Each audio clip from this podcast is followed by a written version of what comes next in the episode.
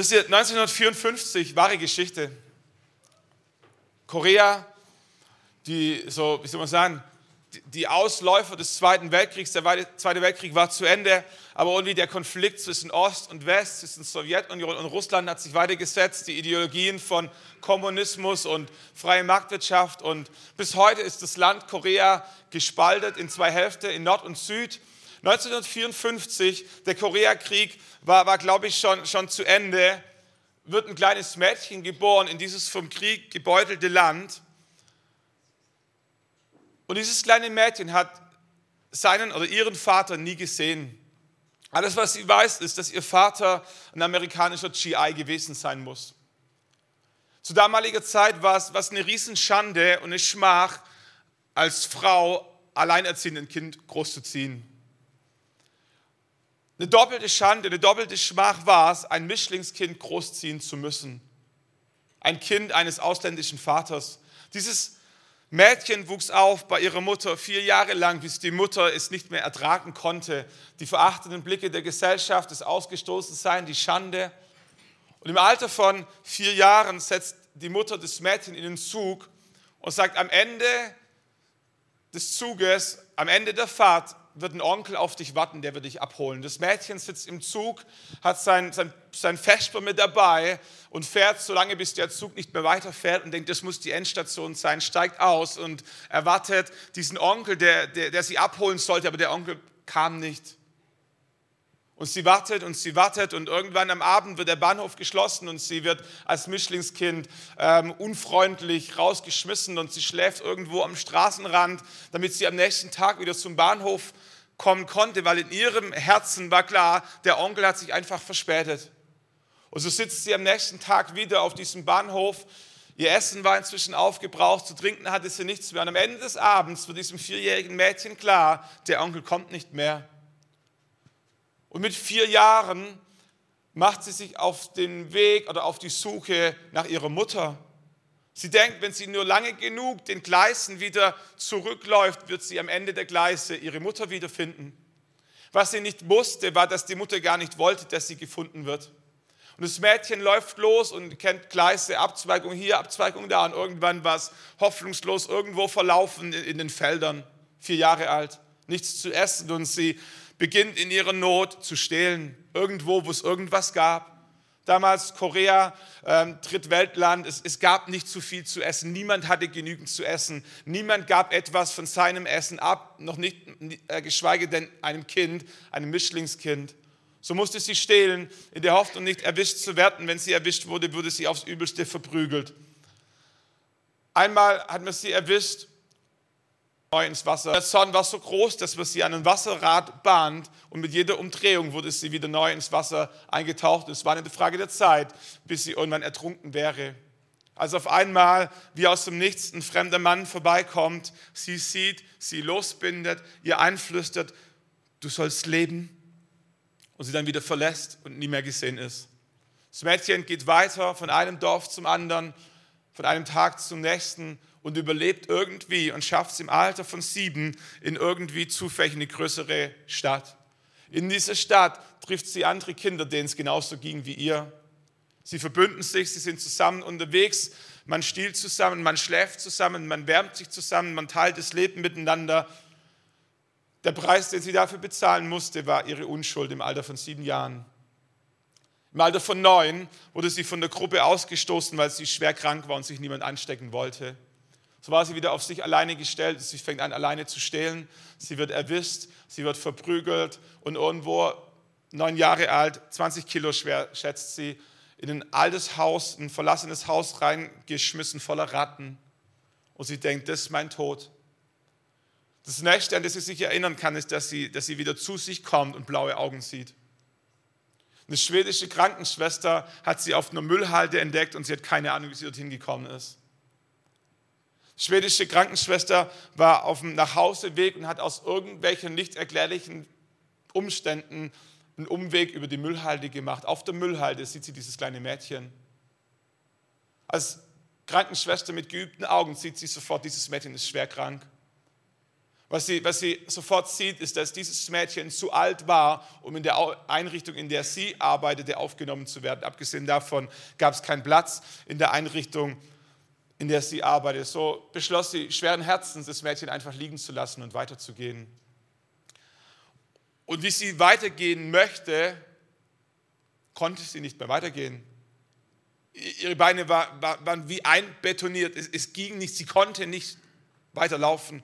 Und wie sie da steht mit gefühlt einbetonierten Augen, hört sie eine Stimme aus dem Himmel. She's mine. Sie ist mein. Und sie versteht, dass Gott hörbar, sie versteht, dass Gott mit ihr spricht. Und sie nimmt dieses Mädchen mit nach Hause, sie pflegt das Mädchen. Das Mädchen wird ein bisschen größer und irgendwann bringt sie es dann ins Waisenhaus. In diesem Waisenhaus beschreibt dieses Mädchen was ein bisschen besser. Es war nicht alles gut.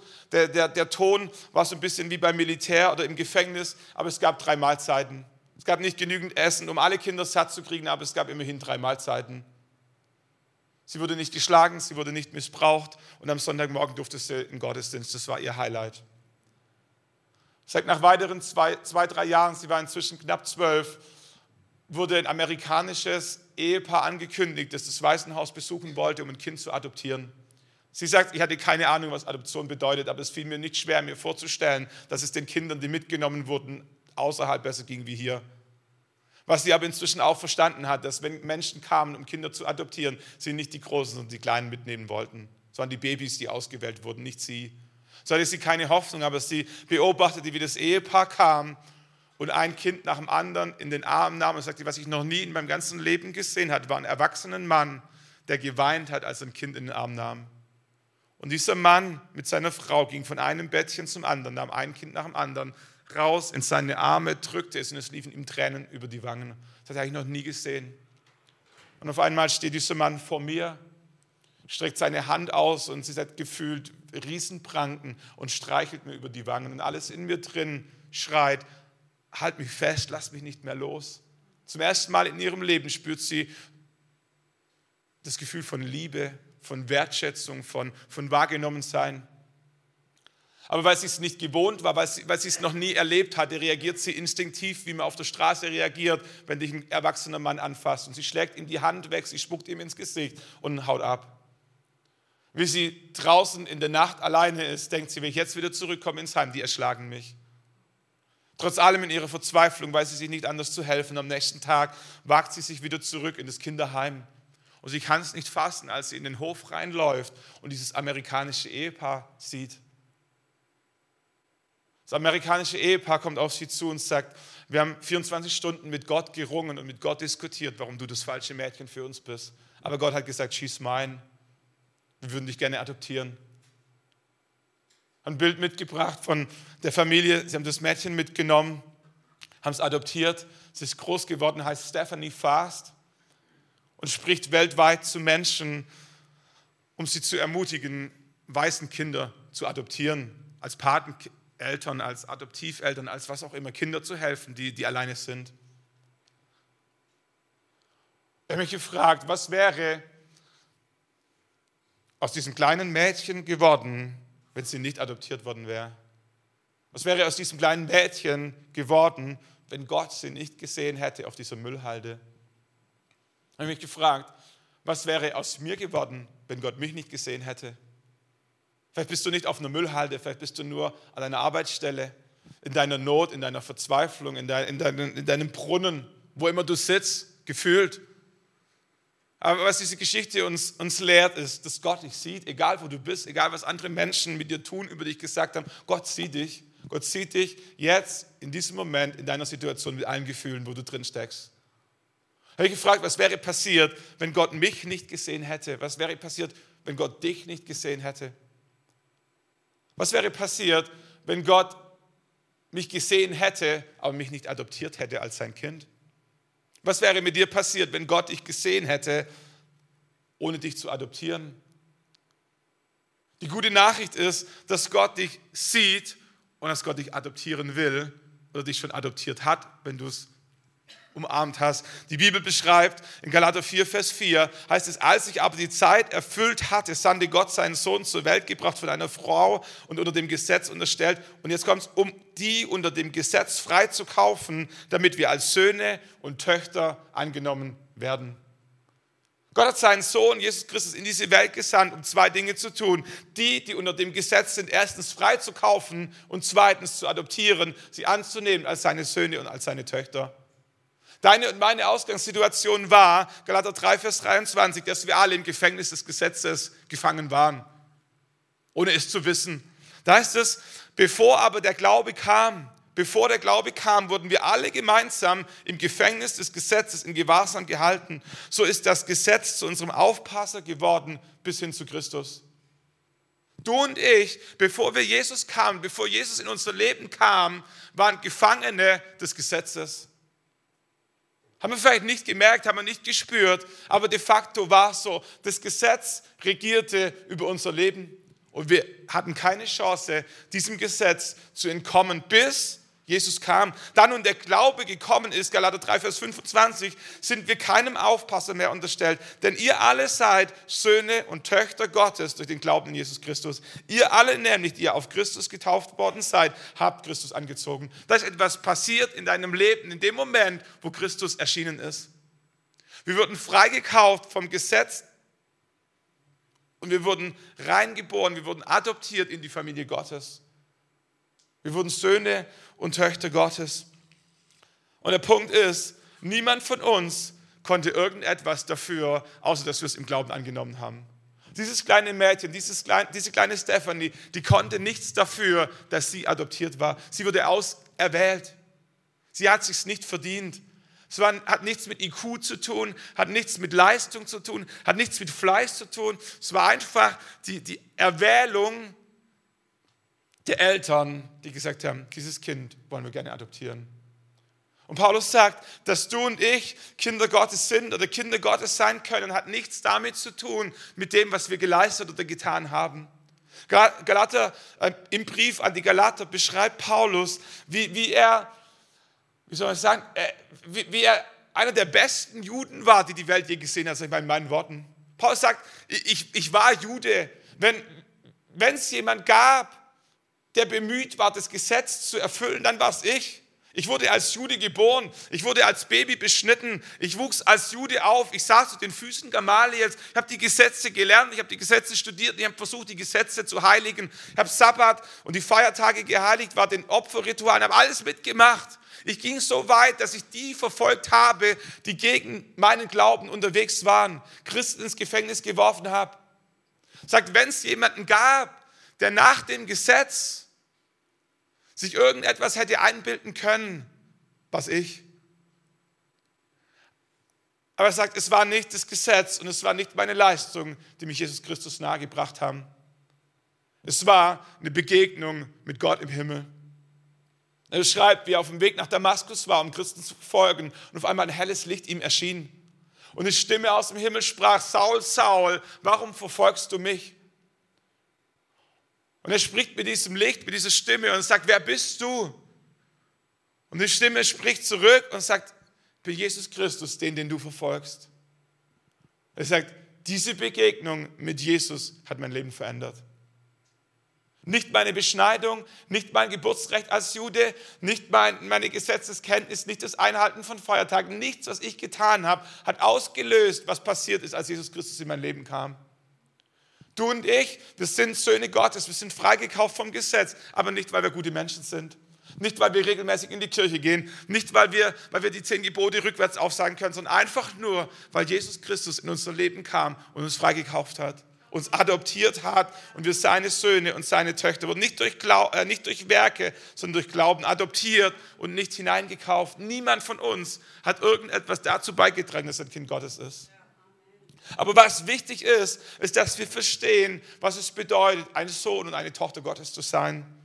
Paulus schreibt weiter im Galaterbrief Kapitel 4, Vers 7, so bist du nun nicht mehr Sklave, sondern Sohn. Bist du aber Sohn, dann auch Erbe durch Gott. Weil ihr aber Söhne und Töchter seid, hat Gott den Geist seines Sohnes in unsere Herzen gesandt, den Geist, der da ruft, aber Vater. Was Paulus sagt ist, wir sind nicht mehr Sklaven, wir sind Söhne und Töchter Gottes. Wenn wir Söhne und Töchter sind, dann sind wir auch Erben Gottes. Und wenn wir seine Söhne und Töchter sind, dann hat Gott den Geist in uns reingelegt, der uns rufen lässt, aber Vater. Ich möchte mit euch gerne ein paar Punkte anschauen, was es heißt, ein Sohn Gottes zu sein und nicht sein Sklave. Der Unterschied zwischen einem Sohn und einem Sklaven. Erstens, Söhne bleiben Söhne, auch wenn sie Fehler machen. Söhne, auch Töchter, bleiben Söhne, auch wenn sie Fehler machen. Nichts, was du tust, ändert etwas daran, dass du ein Sohn deines Vaters bist. Söhne bleiben Söhne, auch wenn sie Fehler machen, Sklaven nicht. Wenn Sklaven Fehler machen, werden sie, werden, werden sie verkauft, werden sie ins Gefängnis geworfen, werden sie ausgestoßen, was immer. Wenn Sklaven Fehler machen, gibt es Konsequenzen, bei Söhnen auch, aber Söhne bleiben Söhne. Söhne bleiben Söhne, auch wenn sie Fehler machen. Hab in meiner, in de, zu Beginn meiner Karriere als Autofahrer drei Unfälle gebaut, zweieinhalb Unfälle gebaut. Äh, alles mit dem Auto meiner Eltern, was relativ ungeschickt ist.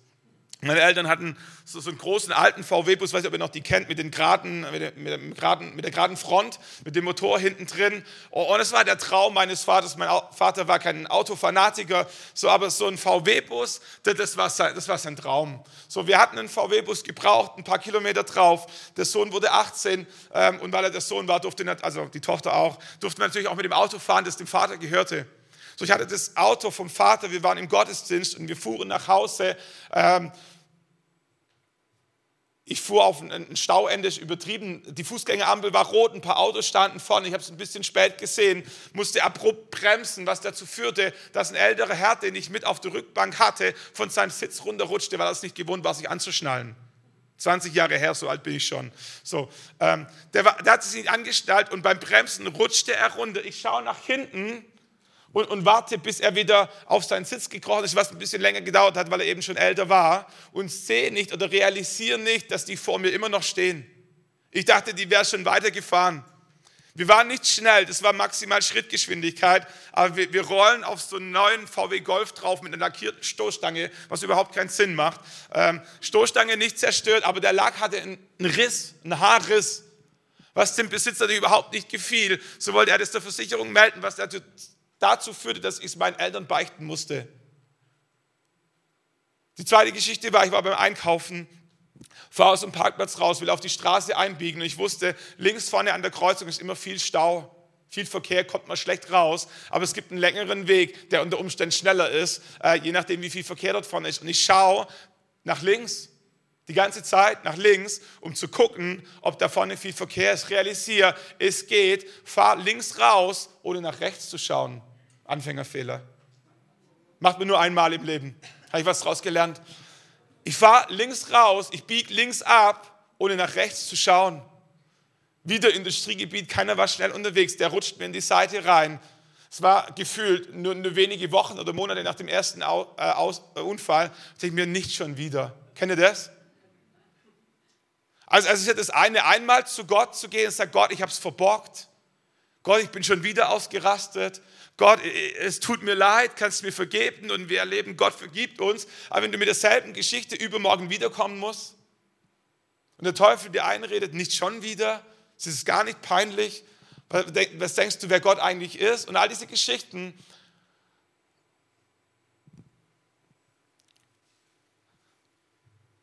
Wie soll ich sagen? War keine große Geschichte, aber ich fühlte mich so schuldig. Die dritte Geschichte war, ähm, ich war für die Ranger, für die Pfadfinder unterwegs. Wir mussten irgendwas transportieren in den Wald rein. Und ich denke mir, da fahre ich so weit ich kann bis direkt zur Grillstelle. Und ich fahre da runter und auf einmal war Feldweg, äh, die Schranke zu. Die wollten nicht, dass jeder in den Wald reinfährt. Wusste ich damals noch nicht. Ich dachte, das ist öffentliche Straße so. Und ich stehe da vor der Schranke, mitten in einer Senke.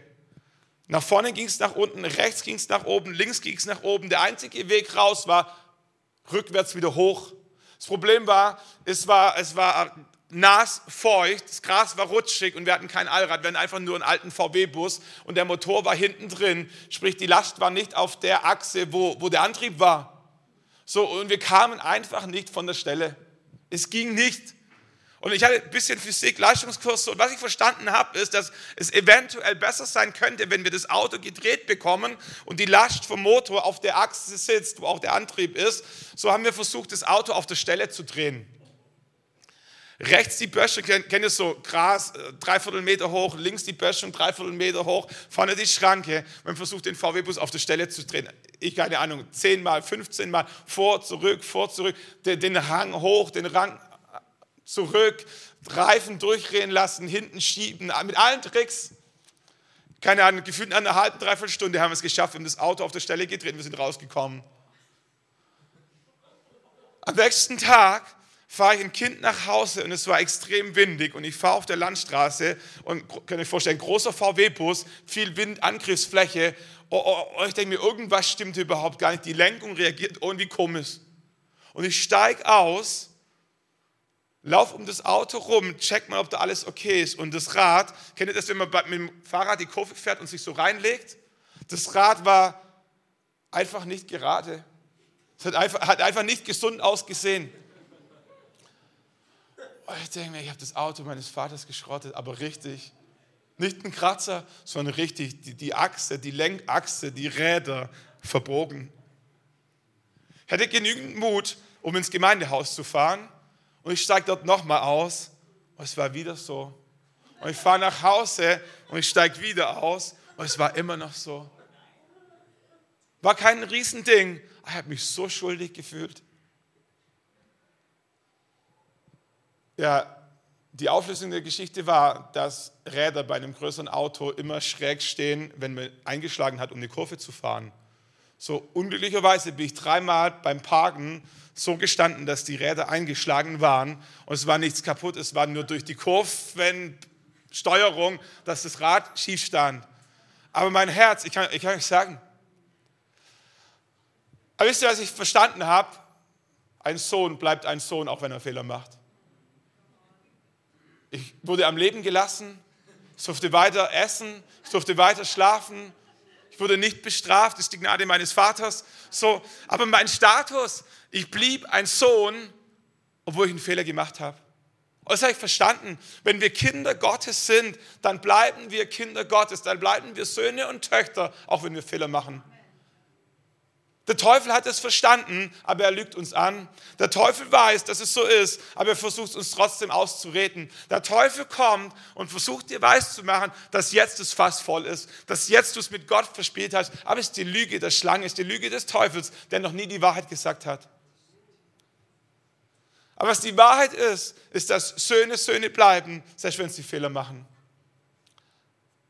Für die Theologen unter uns, ich glaube, dass es einen Unterschied gibt zwischen in Sünde zu fallen und in Sünde zu leben. Ich glaube, dass es einen, einen, Moment gibt, wo wir so permanent und so bewusst in Sünde leben, dass Gott sagt, okay, ich akzeptiere deinen freien Willen. Offensichtlich möchtest du nicht mehr mein Sohn sein. Das würdest du anders leben. So, aber das ist nicht, wovon ich spreche. Aber wenn wir in Sünde fallen und wir realisieren, es war ein Fehler und wir zu Gott kommen und sagen, Gott, hilf mir. Das eines war, dass Söhne Söhne bleiben, selbst wenn sie Fehler machen. Ein zweites, was ich verstanden habe, ist, Söhne haben Anspruch auf ein Erbe, Sklaven nicht. Söhne haben Anspruch auf ein Erbe, Sklaven nicht. Damals war die Zeit noch so ein bisschen anders. So, vielleicht können wir ein Experiment machen. Wenn wir einmal alle aufstehen würden, nur zur Übung, passiert nichts Schlimmes. Ihr dürft einfach nur einmal aufstehen. Wisst ihr, zu damaliger Zeit gab es ein paar Menschen, die waren kategorisch vom Erbe ausgeschlossen. Alle Frauen dürfen sich an der Stelle einfach mal hinsetzen. Sorry. Frauen zu damaliger Zeit haben kategorisch nichts geerbt. Okay? Wer auch nichts geerbt hat, waren die zur Familie sind, die Viert- und die Fünftgeborenen. All diejenigen, die nicht die Erstgeborenen in ihrer Familie sind, dürfen jetzt auch Platz nehmen. Ihr, die jetzt übrig bleibt, werden die einzigen gewesen, die geerbt hätten. Herzlichen Glückwunsch euch. Danke, dürft ihr wieder hinsetzen. So, es gab Menschen in der damaligen Gesellschaft, die waren von Geburt weg keine Erben. Die hatten kein Erbrecht. Wer auch kein Erbrecht hatte, kategorisch waren Sklaven. Sklaven hatten keinen Anspruch auf ein Erbe, nie. Egal was sie taten, egal wie klug sie waren, egal wie fleißig sie ihrem Herrn dienten, Sklaven hatten keinen Anspruch auf ein Erbe. Und wisst ihr, Sklaven zu damaliger Zeit war, war, nicht, nur, war nicht nur Arbeiter, das waren hochgebildete Leute zum Teil. Wir kennen die Geschichte von Daniel in der Löwengrube vielleicht. Daniel war ein Sklave am Hofe des Königs von Nebukadnezar. Josef war ein Sklave des Pharaos in Ägypten. Nehemia war ein Sklave des Königs und so weiter. Sklaven hatten manchmal eine riesige Verantwortung. Sklaven leiteten ganze Betriebe, aber in ihrem Status blieben sie Sklaven. Und Sklaven hatten keinen Anspruch auf Erbe. Was Paulus beschreibt, ist, dass du und ich, dass wir alle Sklaven waren. Von wem? Sklaven des Gesetzes. Wenn wir diesen Gedanken weiterspinnen, dann bedeutet es, egal wie, egal wie gut du als Sklave bist, es ändert nichts daran, dass du keinen Anspruch auf ein Erbe hast. Du kannst der beste Sklave des Gesetzes sein, du kannst nie stehlen, kannst nie lügen, kannst nie die Ehe brechen, kannst nie jemanden umbringen und es ist gut und das solltest du tun. Und es segnet dich hier auf Erden, aber es sorgt nicht dafür, dass du ein Erbe bekommst. Ein Sklave bekommt kein Erbe. Ein Sklave des Gesetzes, egal wie gut du das Gesetz hältst, führt nicht dazu, dass du irgendeinen Anspruch, geschweige davon, dass das Gesetz irgendetwas zu vererben hätte. Söhne, Söhne haben Anspruch auf ein Erbe. Die Bibel sagt, dass die Namen der Kinder Gottes im Buch des Lebens stehen. Gott hat ein Testament geschrieben. Und Gott hat ein paar Namen drunter geschrieben im Buch des Lebens. Seine Kinder, seine Söhne, seine Töchter. Und die Bibel sagt, dass eines Tages im Himmel auf uns ein Erbe wartet. Eine Wohnung. Ein Platz für dich und für mich. Da steht dein Name drauf. Wenn du ein Sohn und eine Tochter Gottes bist, hast du Anspruch auf ein Erbe. Als Sklave des Gesetzes wirst du nie ein Erbe bekommen, egal wie gut du das Gesetz hältst. Vergiss es. Never ever. So, Söhne haben Anspruch auf ein Erbe, Sklaven nicht. wir, wir, wir kennen hier in Deutschland Pflegekinder und Adoptivkinder. Wir haben ein paar Pflegeeltern unter uns. Oh, ich habe Respekt und ich ziehe einen Hut und es ist großartig. Wir sollten noch viel, viel mehr davon haben. Menschen, die Kinder aufnehmen, die nicht ihre leiblichen Kinder sind, aber die sagen, ich kümmere mich trotzdem um dich. Ich habe dich lieb, ich wasche dich, ich putze die Zähne, ich bringe dich ins Bett, ich ziehe dich groß, ich drücke dich, ich gehe mit dir durch alles, durch dick und dünn. Ich, ich, ich pflege dich ich liebe dich. Und viele Pflegekinder wachsen auf wie leibliche Kinder. Da gibt es keinen Unterschied. In ganz, ganz vielem.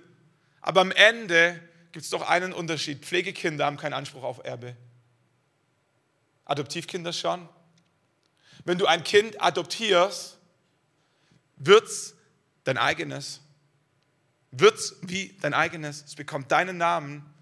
Es gehört zu deiner Familie und es hat Anspruch auf ein Erbe. Ich sage nicht, dass ein Pflegekind was großartig, aber versteht dieses, nur dieses Bild zu verstehen. Was ich sagen will ist, manche Menschen haben das Gefühl, dass sie Pflegekinder Gottes sind. Und es ist was Großartiges, ein Pflegekind Gottes zu sein. Gott liebt dich, Gott schaut nach dir, Gott tröstet dich, Gott tut Wunder für dich. Aber weißt du was? Gott, Gott hat keine Pflegekinder, Gott hat nur Adoptivkinder. Und als Adoptivkind will Gott dich nicht nur lieben und nicht nur pflegen und nicht nur heilen und nicht nur ermutigen, sondern Gott will dir ein Erbe schenken. Du hast Anspruch auf ein Erbe. Da wartet etwas im Himmel auf dich, das du dir mit eigener Kraft nicht verdienen könntest. Aber Gott will es dir schenken. Gott will es dir schenken, weil du sein Adoptivkind bist. Sein Sohn und seine Tochter. Dritter Gedanke. Söhne und Töchter haben Zugriff auf alles, was Gott gehört. Erbe, Erbe klingt so nach Zukunft irgendwann mal. Aber was Gott dir schenken möchte, ist nicht nur für die Zukunft bestimmt, Gott möchte dir auch hier und jetzt was schenken. Söhne haben Zugriff auf alles, was Gott gehört. Ich habe schon mal erzählt vor langer Zeit, dass unser, unser Mittlerer, der Joshua, ungeplant zu Hause im Bad zur Welt gekommen ist. So, wir wohnten einen, einen ein Kilometer vom Krankenhaus weg und unser größter Horror war, zu Hause entbinden zu müssen, ohne, ohne Hebamme, ohne das ganze medizinische Equipment, ohne all diese Geschichten einfach alleine auf uns gestellt. Und was wir, was wir tunlichst zu vermeiden versuchten, passierte wem genau uns. So die Wehen kamen so schnell und so heftig, dass wir es nicht mehr ins Krankenhaus geschafft haben. Meine Frau liegt im Bad auf dem Boden. Der kleine Joshua war gerade zur Welt gekommen. Ich schaue sie an und sage, was machen wir jetzt? So, ich sage, keine Ahnung, deck ihn irgendwie zu.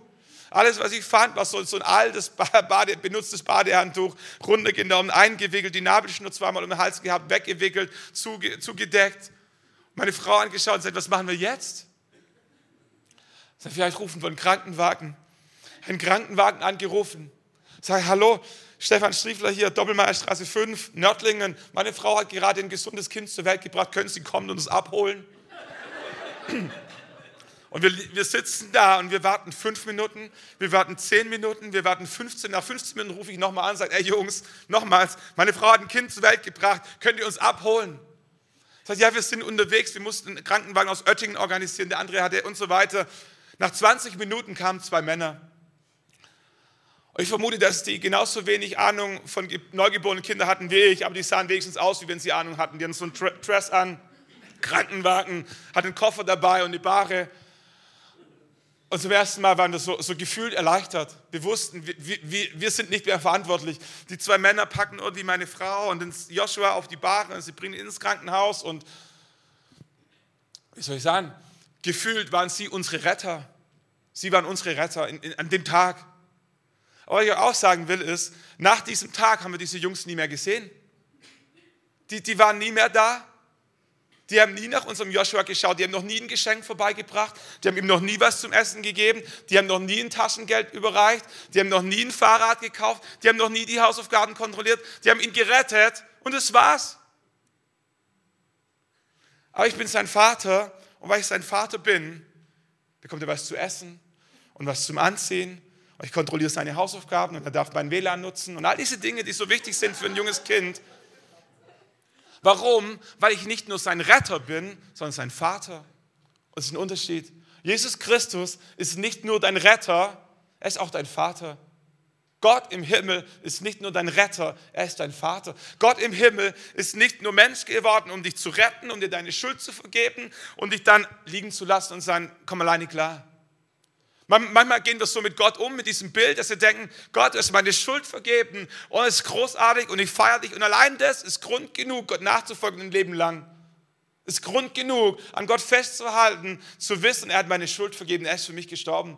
Aber was für ein Jammer, wenn Gott sagt, ich möchte nicht nur dein Retter sein, sondern dein Vater und wir verpassen die Hälfte des Segens, weil wir nicht realisieren, wer Gott für uns sein möchte.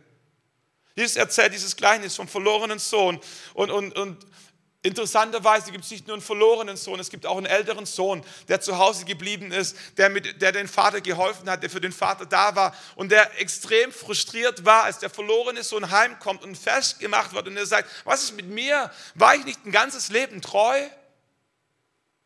Und der Vater schaut ihn an und sagt, alles, was mein ist, ist auch dein. Du hättest dir nehmen dürfen, jeden Tag. Jeden Tag. Es gab nichts, es gab nichts, was ich vor dir zurückgehalten hätte. Alles, was mein ist, ist auch dein. Weil ich feststelle, ist, dass, dass Christen, dass Kinder Gottes extrem frustriert werden über andere Geschwister, über andere Kinder Gottes, wenn sie nicht verstanden haben, dass Gott die Fülle für sie vorbereitet hat. Auf einmal werden Christen, Söhne und Töchter neidisch, weil Gott scheinbar die anderen besser behandelt wie sie. Dabei haben wir einfach nicht verstanden, wie gut uns Gott behandeln möchte, was uns alles zusteht. Gott ist nicht nur gekommen, um dich zu retten, Gott ist gekommen, dass er, dass er dein Leben bereichert. Er möchte dein Vater sein. Es gibt nichts, was er hat, was du nicht bekommen kannst, wenn du ihn darum bittest.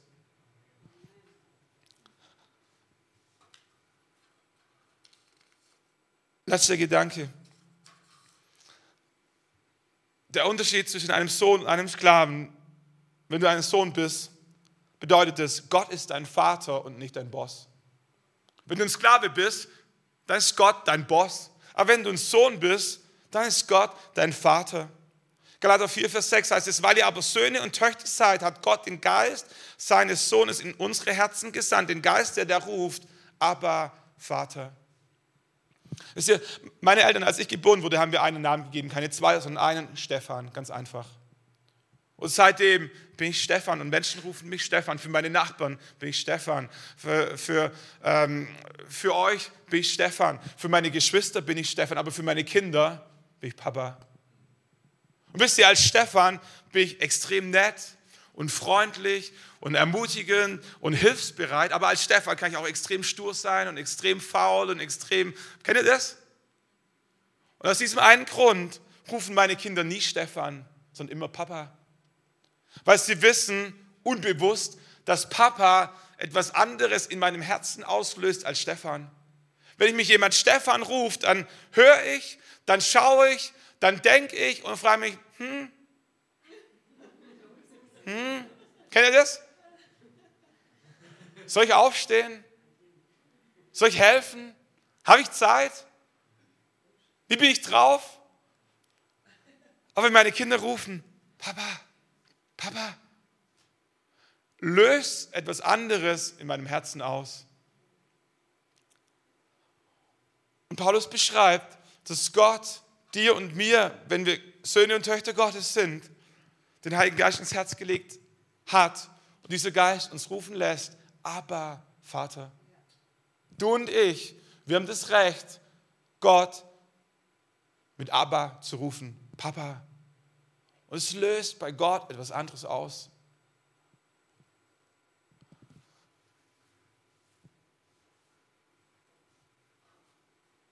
Was ein bisschen schwierig ist bei dieser ganzen Symbolik, dass Gott unser Vater ist, ist die Tatsache, dass nicht jeder unserer leiblichen Väter grandios war. Manche von uns tun sich mit diesem Bild, Gott als Vater zu sehen, extrem schwer, weil sie immer an ihren leiblichen Vater denken und dieses Bild so überhaupt nicht funktioniert. So, ich habe schon mal darüber gepredigt, aber ich möchte im, im Schnellverfahren, finde es so wichtig, dass wir verstehen, dass Gott im Himmel mit deinem Vater hier auf der Erde nur ganz bedingt etwas zu tun hat. Was der Teufel versucht, dir einzureden, ist, dass Gott im Himmel die Kopie deines Vaters hier auf Erden ist. Es würde bedeuten, dass dein Vater zuerst da war und Gott dann ein Abbild deines Vaters wurde. Aber es ist nicht wahr. Die Bibel beschreibt, dass Gott am Anfang war und dann den Menschen schuf, sprich, dein Vater ist eine Kopie des Vaters im Himmel. Leider sind nicht alle Kopien so gut wie das Original. Erleben wir tagtäglich. So bei Schwarz-Weiß-Kopien kennen wir das noch so. Mit, jeder, mit jedem Durchlauf wird es ein bisschen unleserlicher. Und es gibt Väter, die sind als Kopie so weit vom Original im Himmel entfernt, dass du das Original kaum noch erkennen kannst. Aber es hat nichts damit zu tun, dass das Original schlecht ist, sondern dass die Kopie komplett verfälscht ist, verzerrt. Wenn du an Gott denkst, dann bitte denk nicht an deinen leiblichen Vater. Wenn du eine Vorstellung dessen bekommen möchtest, wie der Vater im Himmel ist, Jesus sagt, wer, wer mich sieht, sieht den Vater. Unser Problem ist, dass wir Jesus nicht sehen oder nur indirekt, dass wir uns vorstellen können. Wenn wir an Jesus denken, dann entdecken wir, wie der Vater im Himmel ist. Wenn du sagst, ich brauche was Sichtbares, dann stell dir Gott mal so vor, dass Gott die Summe aller guten Eigenschaften, aller guten Väter auf der ganzen Welt ist. Wenn du dir alle guten Eigenschaften aller guten Väter auf der ganzen Welt nimmst bündelst, bekommst du ein bisschen einen Schimmer davon, wie gut der Vater im Himmel ist. Hast mal zur Übung gemacht, wenn, wenn, wenn du durch die Stadt gehst und du siehst einen Vater, wie er liebevoll seiner Tochter übers Gesicht streichelt, dann, dann entdecke darin die Zärtlichkeit und die Zuneigung Gottes dir gegenüber. Wenn du siehst, wie bei McDonalds ein Vater sein Geldbeutel rauskramt und seinem Sohn ein Maxi, Maxi, Maxi Menü kauft, dann entdecke darin, wie Gott dich versorgen möchte. Wenn, Gott, wenn du einen Vater siehst, der sein, seine Kinder oder sein Kind auf den Schultern trägt, weil das Kind nicht mehr laufen kann, dann entdecke darin die Eigenschaft Gottes, der dich trägt, wenn du selber keine Kraft mehr hast, weiterzugehen. Fang mal an, durch, durch das Leben zu gehen und überall dort, wo du eine gute Eigenschaft bei einem guten Vater siehst, ist zu übertragen sein. Was, was bedeutet das für meinen Vater im Himmel? wenn du das lang genug machst, bekommst du ein bisschen einen Schimmer davon, wie gut dein Vater im Himmel ist. So, dieser gute Vater im Himmel sagt, dass du sein Sohn bist. Dieser gute Vater im Himmel sagt, dass du ein Erbe bist, dass du Anspruch auf ein Erbe hast. Dieser gute Vater im Himmel sagt, dass du ihn Abba, lieber Vater, rufen darfst. Das ist der Unterschied zwischen einem Sohn und einem Sklave. Ein Sohn bleibt ein Sohn, auch wenn er Fehler macht. Ein Sohn hat Anspruch auf ein Erbe. Ein Sohn hat Zugriff auf alles, was dem Vater gehört. Und ein Sohn kann aber Vater sagen. Die große Herausforderung an der Geschichte ist, dass es nur einen Augenblick braucht, um vom Sklave zum Sohn zu werden. Aber dass es manchmal ein Leben lang braucht, um die Sklavenmentalität abzulegen, die wir in die Wiege gelegt bekommen haben. Wir kennen die Geschichte vom Volk Israel, das Gott aus Ägypten heraus befreite, aus der Sklaverei. Das ist eine wahre Geschichte, aber mit einer Symbolkraft. Gott befreit das Volk Israel aus der Sklaverei an einem Tag, in einer Nacht. Aber es braucht eine ganze Generation Wüstenwanderung, bis sie es geschafft haben, die Sklavenmentalität in ihrem Herzen abzulegen. Und das ist der Kampf, den du und ich, den wir zu kämpfen haben, dass Gott uns in einem Moment vom Sklaven zum Sohn gemacht hat, in dem Moment, wo wir im Glauben angenommen haben, dass Jesus für uns gestorben ist. Aber dass es manchmal ein Leben lang, Jahre braucht, diese Sklavenmentalität, die wir über viele Jahre indoktriniert bekommen haben, abzulegen und zu überwinden. Es gibt eine Geschichte im Alten Testament, die ich lange Zeit nicht verstanden habe, aber die in diesem Kontext Sinn macht. Und Paulus beschreibt sie am Ende von Galater Kapitel 4. Die Geschichte von Abraham mit seinen Frauen Hagar und Sarah und ihren Söhnen Ismael und Isaak. Und die Geschichte sagt, dass Abraham und Sarah keine Kinder bekommen konnten. Und in ihrer Verzweiflung und in dem Wissen, dass Gott ihnen die Verheißung gegeben hat, dass sie Kinder haben sollen, greifen sie zu dem, was sie menschlich machen können. Und Sarah in ihrer Verzweiflung kommt zu Abraham und sagt, du Abraham, wenn es mit mir nicht klappt, nimm doch einfach meine Magd, meine Sklavin und zeug einen Sohn mit ihr. Und dieser Sohn soll sein wie unser Sohn.